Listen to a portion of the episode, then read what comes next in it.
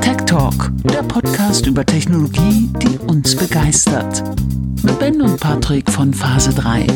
Mehr als nur IT. Wir sind zurück, um heute gemeinsam über Mobile Device Management zu sprechen. Äh, und zwar wie immer äh, sehr zeitig, nachdem wir uns vornehmen, über was zu sprechen. äh, ups, Anlass dafür gibt uns nämlich ähm, der Kauf des Unternehmens Fleetsmith durch Apple. Und zwar im Juni war das bereits. Äh, am 26. Juni hat Heise getitelt äh, Geräteverwaltung für Unternehmen. Apple kauft Fleetsmith. Und da ähm, kam das Thema dann, ne, klar, ich hatte das im Reader, da kam das Thema dann mal wieder so ein bisschen auf. Ja. Ich habe mir dann einen Account geklickt und irgendwie mal angefangen, mir das angeguckt, mich nochmal damit beschäftigt und das war's halt. Also es ist ein Thema, das mich sehr interessiert, aber ich kam eigentlich noch nie sehr weit. Ähm, und ja, ähm, keine Ahnung. Ich, ich dachte, du kannst uns heute vielleicht, da du so ein bisschen mehr im Thema bist, hast du zumindest behauptet, aber ich glaube, das ist so, kannst du uns heute sehr gut aufklären. Ähm, aber Fleetsmith persönlich kennst du jetzt nicht. Doch, ich habe tatsächlich mal reingeguckt. Ah ja, ich finde es gut. spannend, dass Apple so ein Unternehmen kauft. Klar, deren Intention ist es ja, also gerade auch, wenn man mal den Hintergrund dieser ganzen Deployment-Strategie ähm, von Apple Devices sich anschaut, stellt man ja schon fest, dass sie ja wirklich an alles gedacht haben und dass es ja bei iOS und macOS-Produkten wesentlich einfacher ist als bei anderen Betriebssystemen. Ähm, und ich finde es spannend, dass sie sich Fleetsmith ausgesucht haben und das gekauft haben. Denn ähm, wer mal in einem Apple Store auf den Geräten genau geschaut hat, wird feststellen, dass die Jamf äh, verwenden auf all ihren internen Geräten. Und ähm, das ist ja so gerade im Apple-Bereich eigentlich, ich würde schon behaupten, das Mobile Device Management. Ähm, es ist schon die Nummer eins. Absolut, ja, in, in, in vielerlei Hinsicht. Da werden wir gleich auch noch mal drüber sprechen. Ähm, ich finde es sehr, sehr spannend, dass sie Fleetsmith genommen haben. Warum, wieso, weshalb? Also sie haben ja nie groß geäußert. Ähm, wir haben Fleetsmith gekauft, weil so. Gut, das haben sie bei sehr vielen Unternehmen nicht gemacht. Ähm, ich beispielsweise kann für meinen Teil irgendwie sagen, wenn ich mich so an die letzten Jahre erinnere, dann ist eines der größten und ja auch, ich sag mal, publiziertesten Käufe Shazam gewesen. Ähm, das ist ja ein Apple-Produkt mittlerweile, das ist in allen Betriebssystemen enorm implementiert worden. Ähm, sei es bei klassischen Fragen zu Siri, äh, welcher Song ist das, wer singt das, was auch immer. Ähm, ich finde, das ist eigentlich so eines der ja, öffentlichsten äh, Käufe von Apple überhaupt. Ähm, das finde ja. ich irgendwie spannend, dass sie sich dann halt irgendwie fürs Fleetsmith entschieden haben. Ähm, da gab es auch keine riesengroße Mitteilung, warum sie das getan haben. Ähm, wird das in den Stores publiziert? Ich bin gerade vor, ich glaube, vor zwei Wochen da gewesen, als ich mir die geflochtenen Solo-Loops angeguckt habe in Hamburg. Und ähm, da war es immer noch. Da wollte ich tatsächlich mal ähm, das, das iPad der achten Generation in die Hand nehmen, ob sich wirklich gar nichts geändert hat vom Aussehen. Und äh, da bin ich darüber gestolpert dass die immer noch Jamf verwenden. Klar, es ist ein Riesenaufwand, sowas auch umzumodeln. Ähm, ich bin gespannt, was da in naher Zukunft kommt. Wird es ich, ich kann mir vorstellen, dass das irgendwann passiert, aber wie du sagst, es ist ja, ja. nichts, wo du jetzt, also du könntest innerhalb, ich will jetzt nicht sagen eines Tages, aber du könntest relativ schnell den Schalter umlegen, aber je nachdem, wie intensiv das konfiguriert ist und ich kann mir bei Apple schon vorstellen, dass die ungefähr ja. jede Option ausnutzt und die kennen die ja auch, also ne, ist ja, ja. Ähm, dass sie da schon sehr intensiv konfigurieren. Absolut. Äh, und einschränken und das ist dann halt vielleicht einfach ein kleines bisschen äh, aufwendiger. Vielleicht haben sie sich einfach nur so eine Grundkonfiguration gekauft durch Fleetsmith, äh, egal was das Unternehmen gekostet hat an der Stelle. Ähm, und es wird das haben sie nicht gesagt. Ne? Irgendwann, ich habe es nicht gelesen zumindest. Ähm, vielleicht wird es tatsächlich ja irgendwann ein Apple-eigenes Mobile Device Management geben. Vielleicht wird der Business Manager ein ganzes Stück weit aufgebohrt äh, in den kommenden Jahren. Wer weiß das? Also ich finde ja auch die Wahl dieser, kann man sie Software nennen, dieser Website, dieser Schnittstelle, finde ich ja auch sehr gewagt an der Stelle, ähm, weil der Name sehr, sehr, sehr, sehr umfangreich klingt und wirkt und eigentlich kann, kann das nicht viel. Ähm, das ist, ist halt schon sehr, sehr spannend. Aber Deployment-Strategie finde ich irgendwie richtig und, und vor allem auch wichtig. Ähm, hast du ein Mobile Device Management bei dir im Einsatz, im Freundeskreis, im was auch immer? Ich hatte mir mal Jamf angeguckt und jetzt halt auch Fleetsmith. Also das sind so die beiden, die ich, die ich kenne und die ich mal ausprobiert habe. Aber ähm, und ansonsten natürlich das, damit fing alles an auf dem äh, Mac Mini. Ja. Mac Mini Server damals. Äh, das gibt's auch, glaube ich, immer noch. Gibt's noch? Ja. Gibt's noch. Ja. ja. Ich kenne mhm. den, kenn den einen oder anderen, der, der, ich komme ja aus dem Vertrieb ähm, und ich kenne den einen oder anderen, der tatsächlich bei sich hausintern irgendwie so ein 2012er Mac Mini stehen hat als eigenes Mobile Device Management äh, mit dem Profile Manager, wie er ja so schön heißt. Äh, Ach ja, gibt ja, es. Gibt es gar kein ist Thema? Das, wurde das aktualisiert? Also ja. kann das, ist, ist noch up to date? Ja, ne? also das, das wird auch weiterentwickelt. So, das ist in macOS Server in, der macOS Alternative immer noch drin implementiert. Äh, funktioniert problemlos, ehrlicherweise. Da gibt es keine, keine Herausforderung. Das ist, ähm, ist wirklich alles gut. Ich sehe Wo, einfach. Wobei ich nur, glaube, äh, entschuldige, ich wollte sagen, ich glaube, dass das mag vielleicht eine der letzten Funktionen sein, die auf dem Mac-Server läuft, aber ich glaube, auch das wird irgendwann gehen.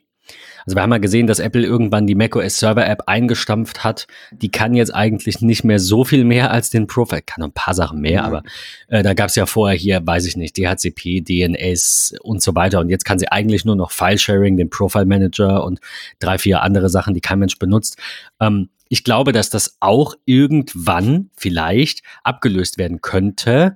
Und da wäre jetzt meine Überlegung, vielleicht baut Apple diesen das Beste aus Fleetsmith und das Beste aus dem Profile Manager in das neue Fleetsmith und ersetzt dann den Profile Manager durch eine, ich sag mal in Anführungszeichen, echte Cloud-Lösung. Ja.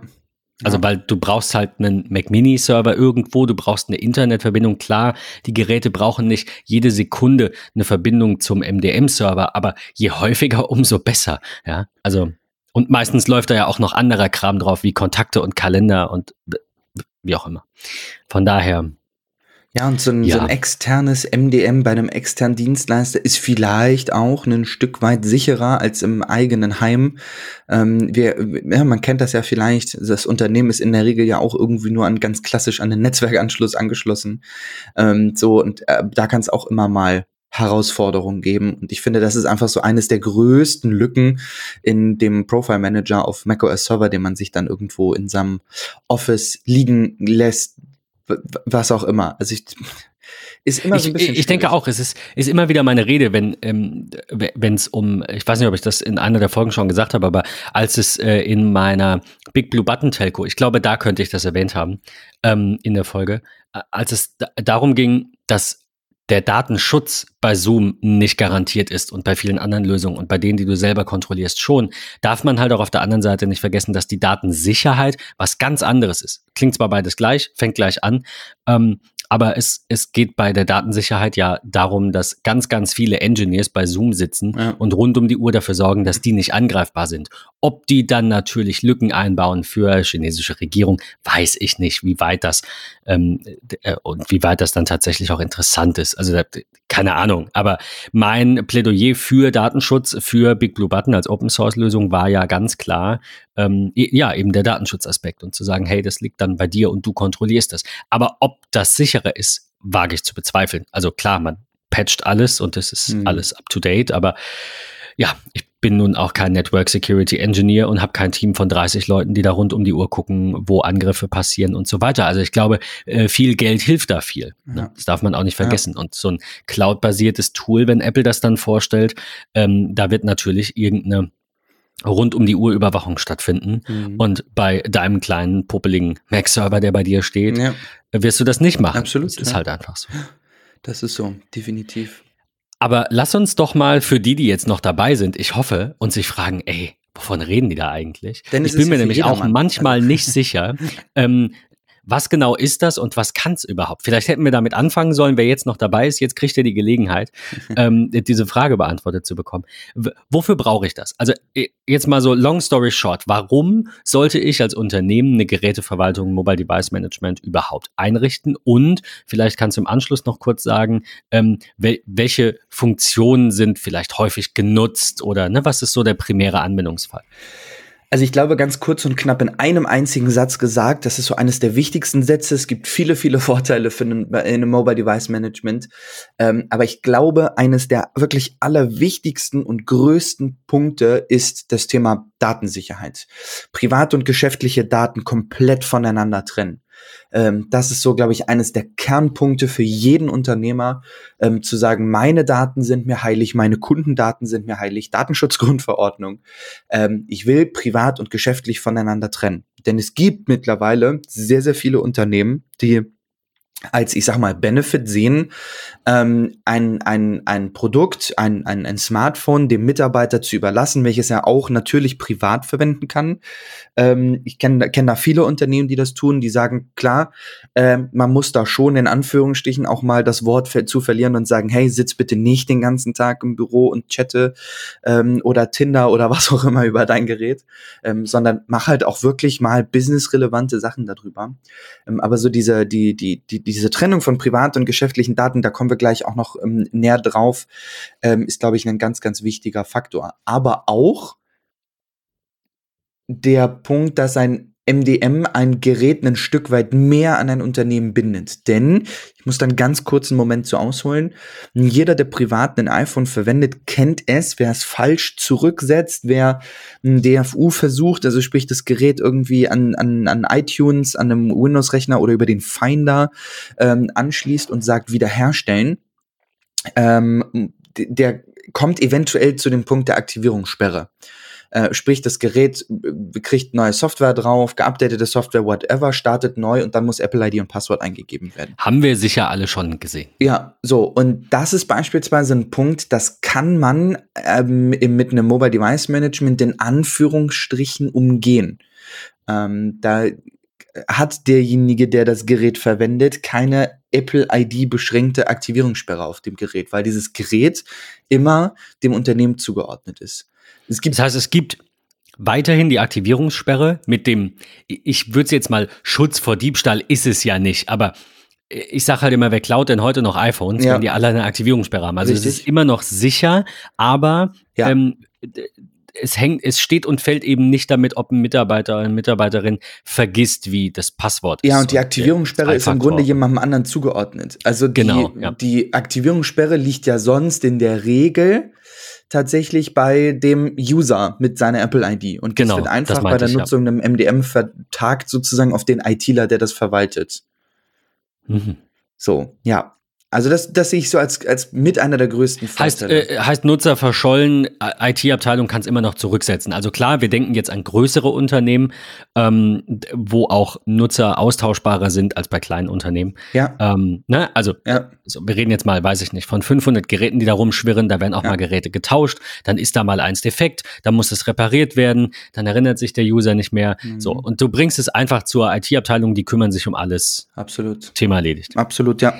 Wie sieht's denn bei kleineren Unternehmen aus? Also wenn ich jetzt mal so drüber nachdenke, du hast irgendwie so zwei, drei, vier, fünf, zehn äh, Geräte vielleicht insgesamt oder Personen, je nachdem. Ja.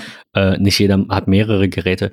Ähm, wo sagst du denn, fängt das wirklich an, sinnvoll zu sein? Weil, also mein, mein größtes Manko, vielleicht hole ich da nochmal aus. Ich hatte mir äh, Jamf angeschaut in der in Anführungszeichen kostenlosen Variante. Es gibt ja einmal äh, Jamf und es gibt äh, Jamf Pro, Entschuldigung, und es gibt Jamf Now und Jamf Now sind quasi nur die Basics und da sind dann irgendwie drei Geräte für Lau, meine ich, irgendwie so.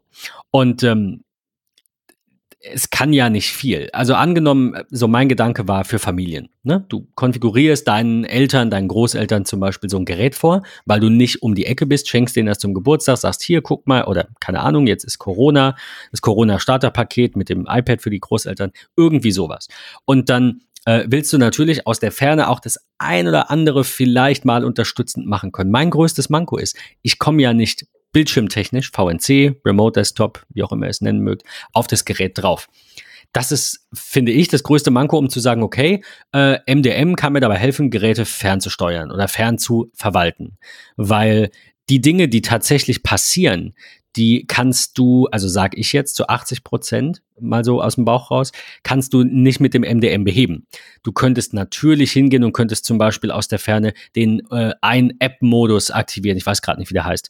Äh, ne, dass du sagst, ja, ähm, keine Ahnung, wenn du, du suchst jetzt gerade FaceTime, äh, damit wir FaceTime können, kein Problem, ich drücke da drauf und dann ist FaceTime bei dir als einzige App sichtbar. So Geschichten fallen mir ein. Oder, keine Ahnung, versehentliches WLAN-Passwort löschen geht nicht mehr oder kannst du wieder einrichten. E-Mail-Account versehentlich gelöscht, kannst du einrichten. Oder kannst ähm, verhindern, dass das passiert. Aber das kannst du halt auch mit einer, mit, mit einer, ähm, äh, ich nenne es jetzt Kindersicherung, ja, mit den Einschränkungen, Bildschirmzeit. Von daher, ja, ähm, also bin ich da noch nicht ganz so von überzeugt.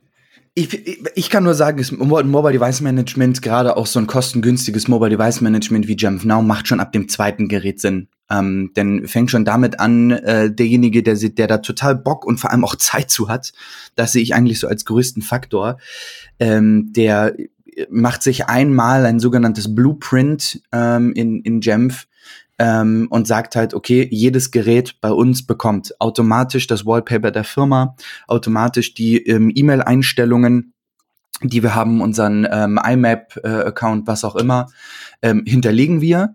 Ähm, wir sagen auch, okay, dieses Gerät soll automatisch ähm, Slack vorinstalliert haben, äh, Microsoft Outlook, wann man das verwendet, ähm, die neue Office-Applikation statt Word, Excel, PowerPoint einzeln. Ähm, noch andere firmenrelevante Applikationen, die wirklich jeder braucht. Ähm, die hinterlege ich mir einmal in den Blueprint.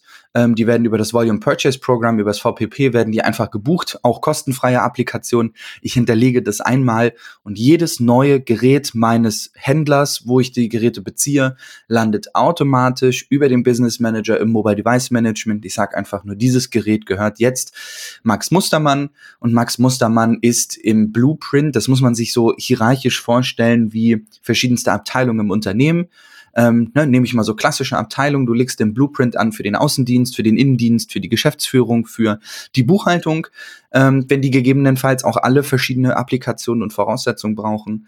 Ähm, und dann sagst du, ja, alles klar, Max Mustermann ist im Außendienst, dieses Gerät gehört jetzt Max Mustermann, der im Außendienst ist, fertig. Mehr musst du nicht machen. Dann kriegt der Mitarbeiter sein original verpacktes Produkt, startet das, verbindet es einfach nur mit einem Netzwerk äh, und schon erscheint, dieses Gerät wird entfernt verwaltet durch die Firma Max Mustermann GmbH und Co. KG, fertig. Und es installiert sich, also der Installat der Startprozess sozusagen jedes iPhones und iPads verkürzt sich massiv. Ähm, das Gerät kann dann gestartet werden und ich habe automatisch alles drauf, was ich zum täglichen Arbeiten brauche äh, und fertig. Also es macht wirklich schon ab dem zweiten Gerät enorm viel Sinn. Ja. ja, ja, ja. Das, also das stimmt natürlich. Ähm, ich weiß nicht, ob das insoweit meine Frage äh, vollständig beantwortet. Aber ja, ist natürlich richtig, wenn du, äh, du äh, sagst es eigentlich, wenn du ein Blueprint hast und sagst, alle Geräte sollen mindestens mal das und das und das machen.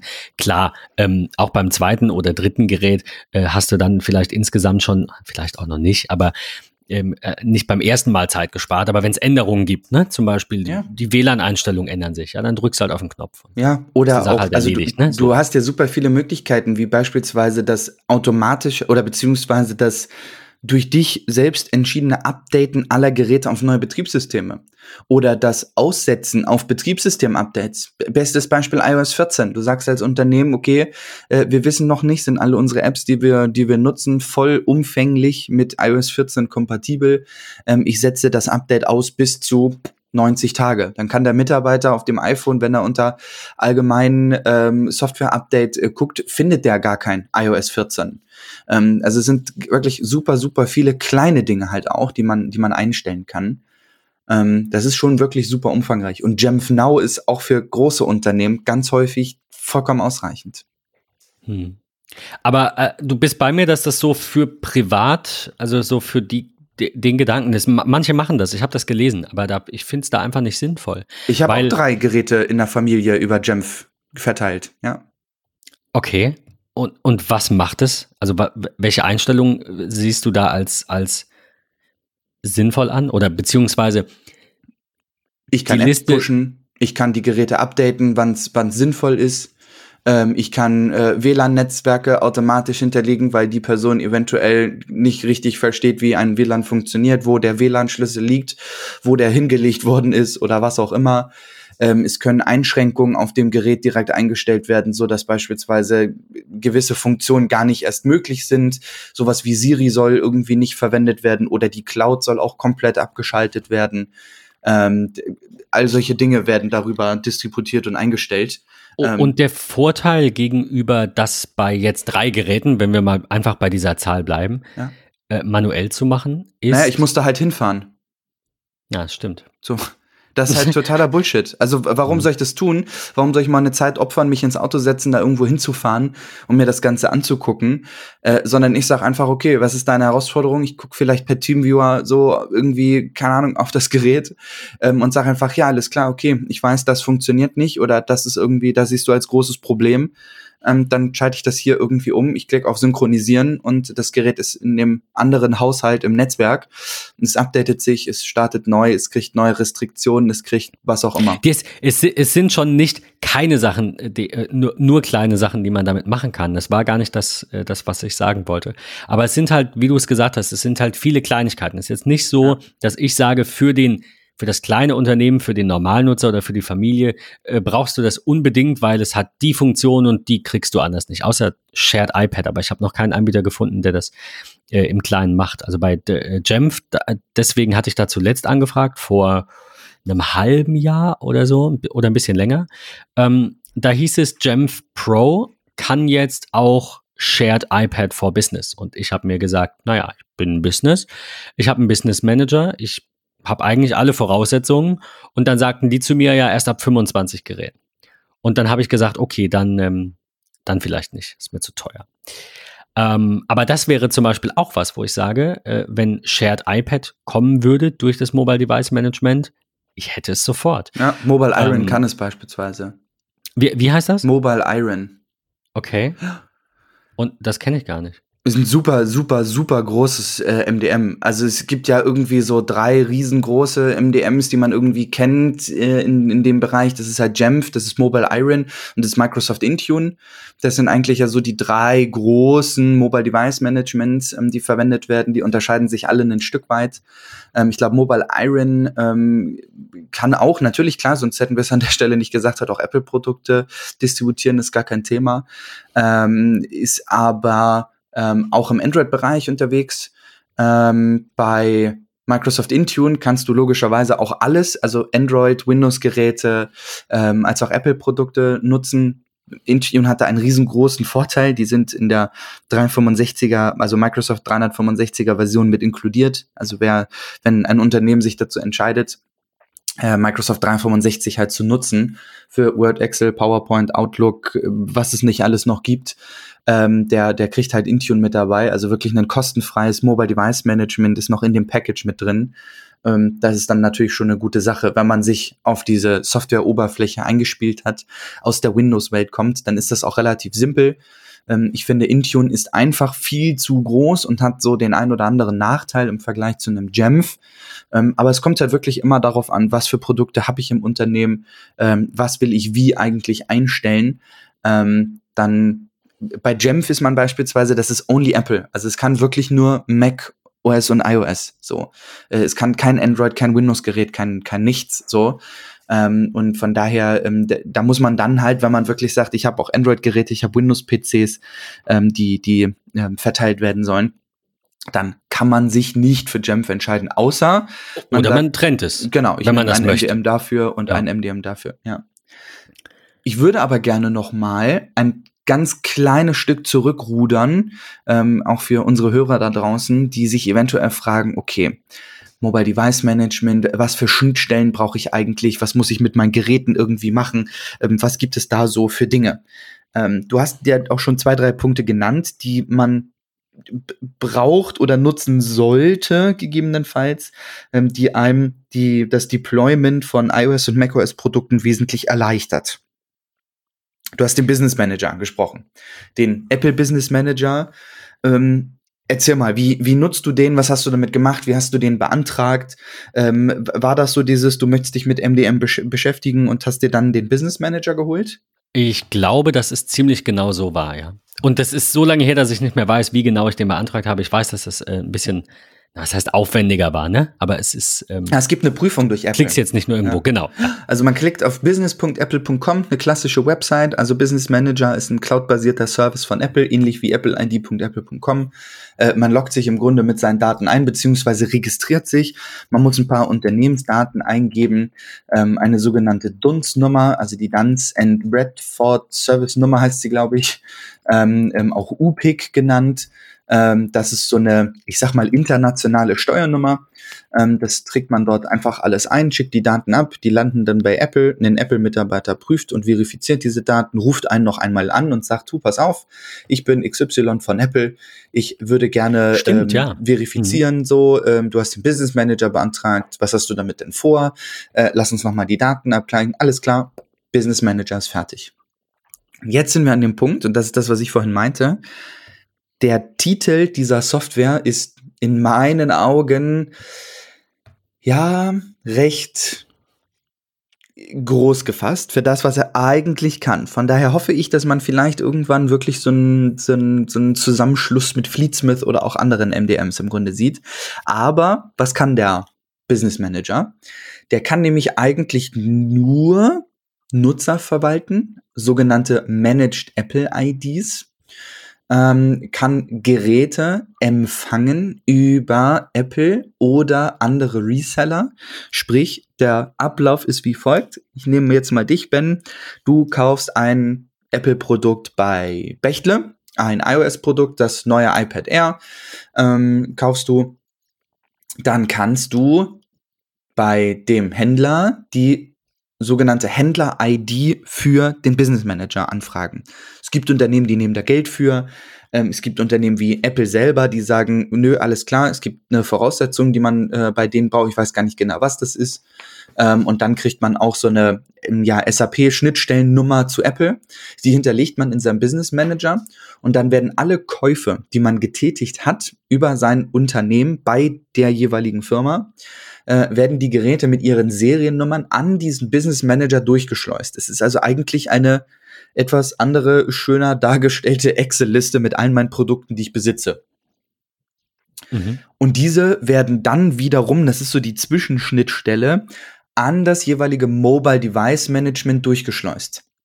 Das heißt, im Gerätemanager steht halt drin, äh, das Gerät mit der Seriennummer FXY, was auch immer, gehört dem Unternehmen Phase 3 ähm, und kann dann über ein Mobile Device Management ausgerollt werden. Ich kann auch über, über den Business Manager noch Apps kaufen und beziehen. Also ich habe da sozusagen den App Store mit drin, ähm, auch den, den ähm, Apple Bücher Store, ähm, macOS App Store oder Mac App Store, ähm, alles dort mit drin und kann darüber dann Software holen. Oder wenn ich ein Unternehmen bin, was eigenentwickelte Software hat, ähm, kann ich auch diese über den Business Manager an meine Geräte distributieren, die ich brauche. Eigenentwickeltes Kassensystem, ein firmeninternes CRM oder was auch immer. Ähm, das macht eigentlich nur der Business Manager. Und dann ist da schon relativ schnell aber, Ende. Genau, aber mehr halt nicht. Ja. Genau, ja. Und dann kommt halt das MDM ins Spiel. Das ist nämlich der Endgegner sozusagen. Ähm, da mache ich alle meine Einstellungen, meine Einschränkungen vielleicht auch ähm, und die schicken das dann weg. Ich muss so drei Schnittstellen oder sollte in der Regel drei Schnittstellen ähm, verbinden zum Business Manager. Ähm, das sind die APNS, ähm, die Apple Push Notification Services.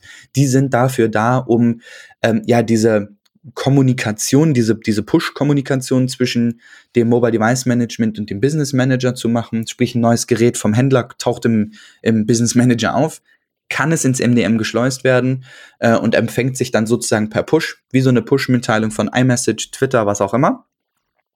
Äh, dann gibt's halt auch diesen Autoregistrierungspart, der im Hintergrund dauerhaft diese Reseller-Nummern abgleicht und guckt, du hast jetzt gerade ein neues Produkt gekauft, das ist aber noch nicht im MDM irgendwie eingeschleust. Ähm, hier ist es aber schon, es taucht hier schon auf. Ähm, das ist halt, wie gesagt, genau der Punkt. Ne? Man beschafft als Unternehmen 20 Geräte. Man will sie nicht alle auspacken, sondern seinen Mitarbeitern original verpackt auf den Tisch legen. Dann kann ich hier im Grunde einfach sehen, jo, 20 Geräte gekauft bei Händler XY.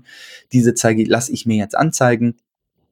Ähm, und sage, das ist Max Mustermann, das ist Bettina Musterfrau ähm, und roll sie dann darüber aus. Und die dritte Schnittstelle ist im Grunde der Volumenkauf. Den kann man auch direkt übers Mobile Device Management machen, beziehungsweise hier findet dann auch ein Abgleich statt, was ich vielleicht über den Business Manager bezogen habe. Und dann bin ich eigentlich schon durch, mache meine Restriktionen und kann die Geräte dann halt freigeben. Wenn ich jetzt ein Gerät gekauft habe, irgendwo, und habe das mit dieser Nummer nicht gemacht. Ja. Oder, du weißt vielleicht, worauf ich hinaus will. Ja. Oder ich habe ähm, nicht unbedingt die Notwendigkeit oder sehe die nicht, mich mit MDM und Business Manager auseinanderzusetzen. Oder, was man ja auch nicht vergessen darf, ähm, vielleicht kriege ich gar keinen Business Manager, weil ich kein Business bin. Ja. Äh, dann gibt es ja aber noch die Möglichkeit mit dem Apple Configurator, Ja. ähm, so ein Stück weit was zu machen. Ich würde den Part jetzt gerne noch in zwei Dinge teilen. Und zwar erstmal ähm, in die Frage, wenn ich jetzt mein iPad bekomme in ein, zwei, drei, vier Wochen, wann auch immer, Apple sagt ja im Oktober, ich kriege ja jetzt, also ich kaufe das, das iPad Air, so. Und ich kaufe das jetzt, ich, ich fahre in den Apple Store und greife das da weg. Ich sage denen nicht, wie ich heiße, ich lege einfach Geld hin. So. Dann ist dieses iPad natürlich nicht mit meinem Unternehmen verbunden, weil die ja gar nicht wissen, wer ich bin. Die haben mir nur ein Gerät verkauft. Mhm.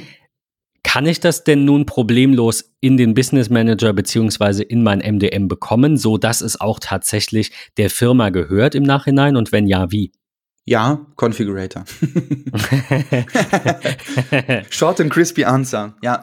Die, die Antwort kannte ich. Nein, also wir- ich habe manchmal, also für mich war es ja auch schwer, wir hatten es da ja schon mal von vor Ewigkeiten. Für mich war es schwer und ist es ein bisschen schwer, diese Begrifflichkeiten der, Ja. der Supervision äh, und so ähm, zu verstehen und zu wissen, welcher Prozess macht jetzt genau was. Also Mhm. wenn ich mein, mein Gerät quasi, ich, ich nenne es jetzt mal sichern, Schrägstrich sperren möchte, also eben diese unternehmensweite ähm, ähm, ähm, äh, Aktivierungssperre, heißt es Aktivierungssperre? Mhm, ja. äh, also das nutzen möchte, ne, und einfach diese grundlegende, ähm, dieses grundlegende mit dem Unternehmen verheiraten machen möchte, Ja. was genau muss ich machen? Mm, Also es gibt im Grunde tatsächlich zwei Möglichkeiten. Ähm, ich nehme jetzt mal dein Beispiel. Du bist in den Apple Store reingelaufen, hast eine Maske im Gesicht gehabt, äh, nicht nur die klassische Corona-Maske, sondern auch die schwarze Haube und hast einfach gesagt, ich möchte kaufen mein iPad Air.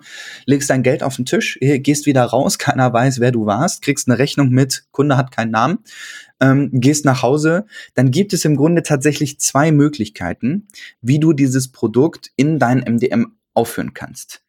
Der sicherste und beste Weg ist an dieser Stelle tatsächlich der Apple Configurator. Ich erzähle gleich warum, will nur kurz das Prozedere erklären.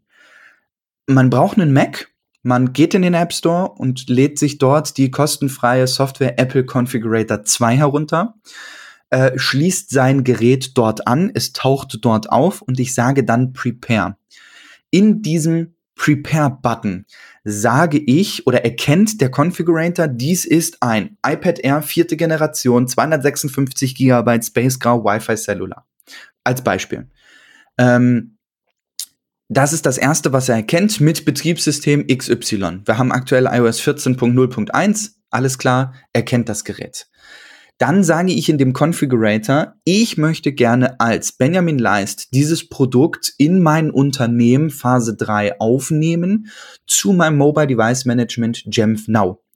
Da muss ich dann ähm, mal eine Domain eingeben ähm, zum Jamf Now, damit das dann in meinem Jamf, in meinem Mobile Device Management auch auftaucht. Dann wird dieses Gerät einmal mh, es sieht so aus, als wenn das Betriebssystem des iOS einmal auf dem Gerät neu draufgebügelt wird und installiert wird und taucht dann in meinem Apple Business Manager auf ähm, und kann dann, wie man es auch klassisch dann ja durch diese automatische Reseller-ID, wie wir es eben hatten, äh, im Mobile Device Management verwalten. Das ist so der sicherste und beste Weg, dieses Gerät zu deployen. Warum? Durch den Apple Configurator und durch das man sagt gerne Zurücksetzen des Gerätes, komme ich in den sogenannten Supervised Mode. Das ist so ein bisschen wie, ähm, ich will das jetzt sehr, sehr plastisch erklären, damit das mehr Sinn macht. Ähm, und die, die, diese Variante, die ich gerade beschrieben habe, ist so das eigene Kind gebären. Die zweite Möglichkeit ist die offene Registrierung, die es gibt. Die kann ich auch machen. Dann kann ich im Grunde dieses Gerät einfach starten, wie als Privatkunde auch. Ich starte mein Gerät, ich will die Sprache, ähm, ich verbinde es mit dem Netz, ich hinterlege meine Apple-ID, dann wird dieses Gerät auf mich persönlich gemünzt. Ich sage, es ist ein neues Gerät oder ich will es dem iCloud-Backup wiederherstellen. Dann ist das Gerät fertig. Und dann kann ich entweder eine Website ansteuern oder einen QR-Code, den mir mein ITler gegeben hat, abscannen. Und dann kann ich dieses Gerät auch, ich sag mal, in das Mobile Device Management aufnehmen.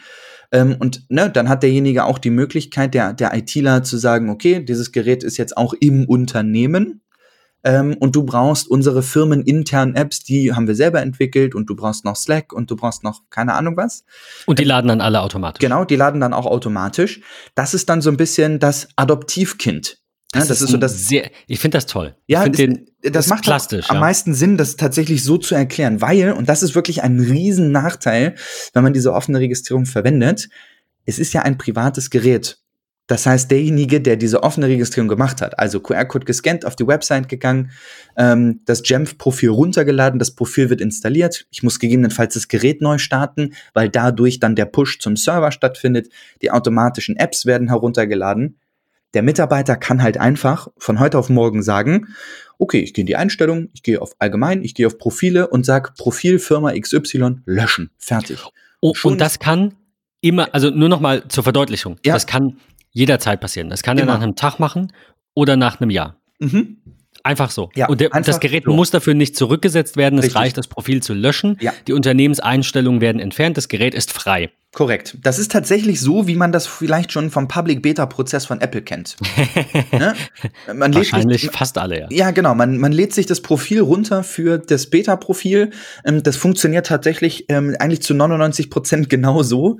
Ähm, man lädt dieses Profil runter und dann wird die eigene Seriennummer bei Apple in einer Liste in einem, ich sag mal übertrieben, MDM geführt. Und dort heißt, dieses Gerät ist jetzt ein Apple-Gerät, ein Apple Beta-Testgerät ähm, und hat jetzt die Berechtigung, iOS 15 äh, als Beta herunterzuladen, diese zu testen und kriegt, ihr kennt das, die die später schon mal geladen haben, ihr kriegt eine zusätzliche App da drauf, die Feedback-App.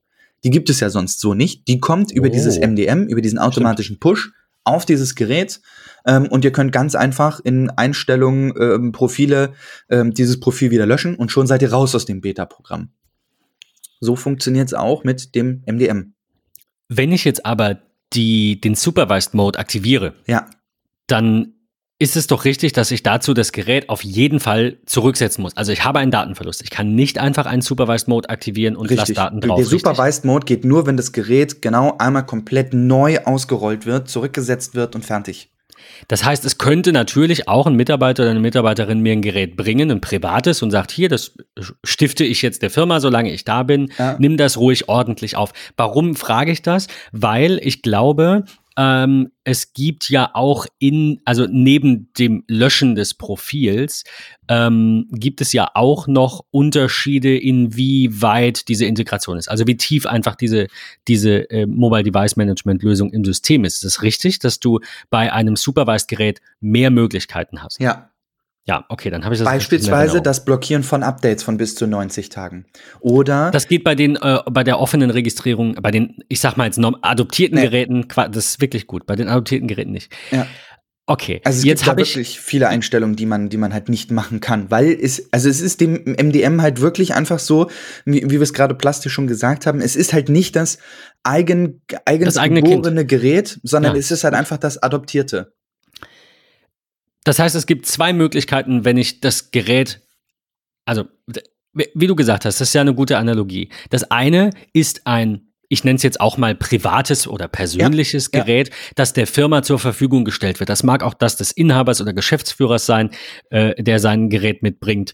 Ähm, oder einer Mitarbeiterin, die sagt, hier ist mein privates iPad, packt da ruhig eure Unternehmens-Apps drauf, ist okay, ich gucke abends mal in Slack, äh, sowas zum Beispiel. Ja. Ähm, wenn ich aber diese volle Integration haben möchte, also eben kein adoptiertes Gerät, sondern ein firmeneigenes Gerät, das dann zur Verfügung gestellt wird, ihr, ne, stellt euch das bildlich vor, sind einfach zwei unterschiedliche Herangehensweisen, dann kann ich das entweder so ich will jetzt nicht sagen vorkonfiguriert, weil das Wort ist falsch, ne, aber vorprovisioniert vielleicht, könnte man sagen, Ja. äh, bei Apple kaufen oder wo auch immer, bei Händlern, die das unterstützen.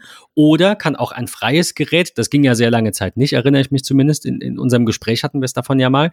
Ähm, das, ganz früher ging das irgendwie nicht, da musstest du die dann bei Apple kaufen oder bei ein, zwei, drei Händlern und mittlerweile ist das alles lockerer und du kannst es im Nachhinein aufnehmen. Ähm, aber also dann verheirate ich das Gerät mit dem Unternehmen und das geht sowohl durch den Kauf und ich sage, ich hätte das gerne so, als auch, indem ich das Gerät zurücksetze. Also ich könnte auch ein Gerät eines Mitarbeiters oder einer Mitarbeiterin nehmen, setze das auf Werkseinstellungen zurück, bringe das in diesen Supervised Mode und dann gehört es mir. Ja. Aber da gab es einen Haken, ne? Hm, erzähl. Ich meine, dass du das dann 60 Tage lang wieder rausnehmen kannst. Also bei einem Gerät, das direkt über Apple oder wie auch immer über, den, über diese Händlernummer äh, registriert wurde, glaube ich nicht. Da musst du als Admin das im MDM entfernen. Aber wenn du ein Gerät hast, das du, also ein freies, sage ich jetzt mal, das du im Nachhinein in den Supervised Mode bringst, kannst du den noch eine Weile entfernen. Das war bei mir bei meinem Jamf-Test so. Ich weiß nicht, ob es 30 oder 60 Tage waren. Äh, einfach aus Sicherheitsgründen, wenn ich Ja. das richtig verstanden habe. Ne? Dass du nicht direkt sagst, haha, danke für dein iPad, es gehört jetzt uns und du Ja. kannst nix mehr machen. Ja, genau. Also es gibt da schon diese, diese. Ich weiß nicht, ob es 30 Tage Ich waren. bin mir da auch 60. gerade gar nicht sicher. Es gibt auf jeden Fall diese Option, da hast du vollkommen recht. Ähm, das ist halt genau aus dem ähm, Punkt. Es gibt mittlerweile viele Unternehmen, die BYOD machen, also Bring Your Own Device. Ähm, das ist halt natürlich auch für ein Unternehmen total kostengünstig. Ähm, Gerade auch was das Thema Mac angeht. Ne? Viele Unternehmen, die, die, ich denke da auch so an Grafiker, die Freelancer vielleicht im Unternehmen haben, ähm, ist das halt wirklich eine super, super Funktionalität. Das ist gleich so der letzte Punkt, den ich noch kurz erzählen will, ähm, das Volume Ah. Purchasing. Das ist halt mega, mega praktisch. Die, die Frage, die ich mir stelle, ist, Bring Your Own Device ist für mich aber eher Adoption. Also eher Absolut, natürlich. äh, nur Open Registration. Absolut, ja, absolut. Es gibt tatsächlich Unternehmen, die halt auch, oder Mitarbeiter, die sagen, du kannst es auch zurücksetzen und so, und dann hast du halt den Supervised Mode und so. Die Und hast ist- halt mehr Funktionen. Ja, Ja. Die Frage ist, lohnt sich das wirklich? Also ich würde als, als Unternehmen, kommt natürlich drauf an, was man halt tut, so, ähm, aber würde bei BYOD schon sagen, hey komm, du kriegst die offene Registrierung, du nutzt unsere Software, wenn du irgendwann das Unternehmen verlassen solltest, ähm, dann nehmen wir dich halt einfach raus aus der offenen Registrierung, dann läuft dein Profil sozusagen auf dem Gerät ab ähm, und dann musst du es halt entfernen und fertig, so. Ähm, Äh, Es sind ja auch, es sind ja auch me menschlich, sag ich jetzt mal, zwei unterschiedliche Herangehensweisen. Das Absolut. eine ist, das Unternehmen diktiert, wie es funktioniert. Hier ist ein Ja. Gerät, äh, um 18 Uhr gehst du nach Hause. Ich will das gar nicht mal schlecht Ja. reden, so funktioniert Arbeit. ja, Ähm, aber Bring Your Own Device ist ja meistens in sehr progressiven, ju jungen Unternehmen, jetzt nicht alterstechnisch, ne, aber vom Mhm. Mindset her, wie man ja sagt, äh, sehr junge Unternehmen auf Vertrauensbasis und ähm, wenn Mitarbeiter keinen Bock darauf haben, also Bring Your Own Device ist ja kein Muss in der Regel, sondern Ja. ein, wenn du möchtest, bring ruhig dein Gerät mit, wir richten dir das dann ein. Hier geh auf die Seite, da ist die offene Registrierung. Klar, wenn du dann siehst, der sitzt drei Tage da, spielt nur Minesweeper und sagt, ich komme nicht mehr auf Slack, ja, dann äh, muss, muss der oder die halt gehen. Weil, Ja. also Bring Your Own Device funktioniert nur auf Vertrauensbasis quasi, logisch, weil da sind ja dann auch private Geräte im Firmennetz. Ähm, das, das muss schon so funktionieren. Wohingegen die da, andersrum, so das eigene Kind äh, eben einfach ist, hier ist das iPad und du machst jetzt, weiß ich nicht, äh, Pflege, Restaurant zum Beispiel. Ne? Die haben jetzt seltene iPads, die haben ja immer diese kleinen Handhelds irgendwie. Aber sowas ist halt eine klassische Anwendung, wo du sagst, ja, da brauche ich so ein überwachtes Gerät. Das lädt abends in der Firma auf und steht da in seiner, in seiner Ladeschale oder liegt da auf seinem äh, AirPower Pad, falls wir das irgendwann mal sehen. In groß für iPads oder so. Na, keine Ahnung, ja. Also so stelle ich, so stelle ich mir das vor. Bring Your Own Device ist so ein, hey, falls du ein Gerät hast und du checkst gerne mal deinen privaten Nachrichten, bitte richte dir das nicht auf unseren Unternehmensgeräten ein. Bring deinen Kram einfach mit und die drei Sachen, die wir brauchen, die packen wir dir da drauf. Das funktioniert überwiegend äh, halt logischerweise durch so ein MDM. Ähm, und ich denke auch überwiegend in der Android- oder, oder äh, iOS- und, und macOS-Welt. Ich stelle mir das bei Windows schwer vor, weil jedes Gerät immer anders ist. So ein bisschen durch die Ja. Fragmentierung so ein bisschen schwieriger, denke ich. Äh, Wobei mit Intune, du hast es gesagt, ist, ist sicherlich auch machbar, machen auch bestimmt sehr, sehr viele. Ja. Ähm, diese Herangehensweise bei, hier ist ein Gerät und das ist supervised und das gehört uns und da ist das drauf, ist das halt anders. Ähm, die Frage ist, äh, die ich noch zum Schluss habe, diese Supervised Geräte sind ja Firmengeräte. Das heißt, die Daten sind auch Firmendaten, quasi. Mhm. Du weißt, was ich meine vielleicht. Ja. Wenn ich als Mitarbeiter jetzt da aber meine äh, Apple-ID einrichte, geht das? Darf ich das? Will, ja. will man das? Kann man das unterbieten? Äh, kann, kann man wahrscheinlich verbieten? Ja, kann man. Also, okay, dreimal ja. Ja, das ist tatsächlich halt ein super großer Vorteil am Mobile Device Management. Ich will ein Beispiel nennen, ähm, was es, glaube ich, nochmal sehr veranschaulicht. Ähm, ich habe eventuell einen Exchange-Server. Ich synchronisiere darüber ein Unternehmens-, ein, ein globales Adressbuch an alle meine Mitarbeiter, die, die, ähm, die eine ja, E-Mail-Adresse haben, die, keine Ahnung, max.mustermann at max-mustermann.com heißt. So. Ähm, dann ist ja dieses globale Adressbuch auf diesem Gerät. Wenn der Mitarbeiter sich jetzt privat entscheidet, WhatsApp herunterzuladen ähm, und die AGBs von WhatsApp mal liest, ähm, der macht ja bei Zustimmen und Fortfahren, ähm, erlaubt WhatsApp ja einen Check des Adressbuches, welche Handynummer für WhatsApp verwendet wird.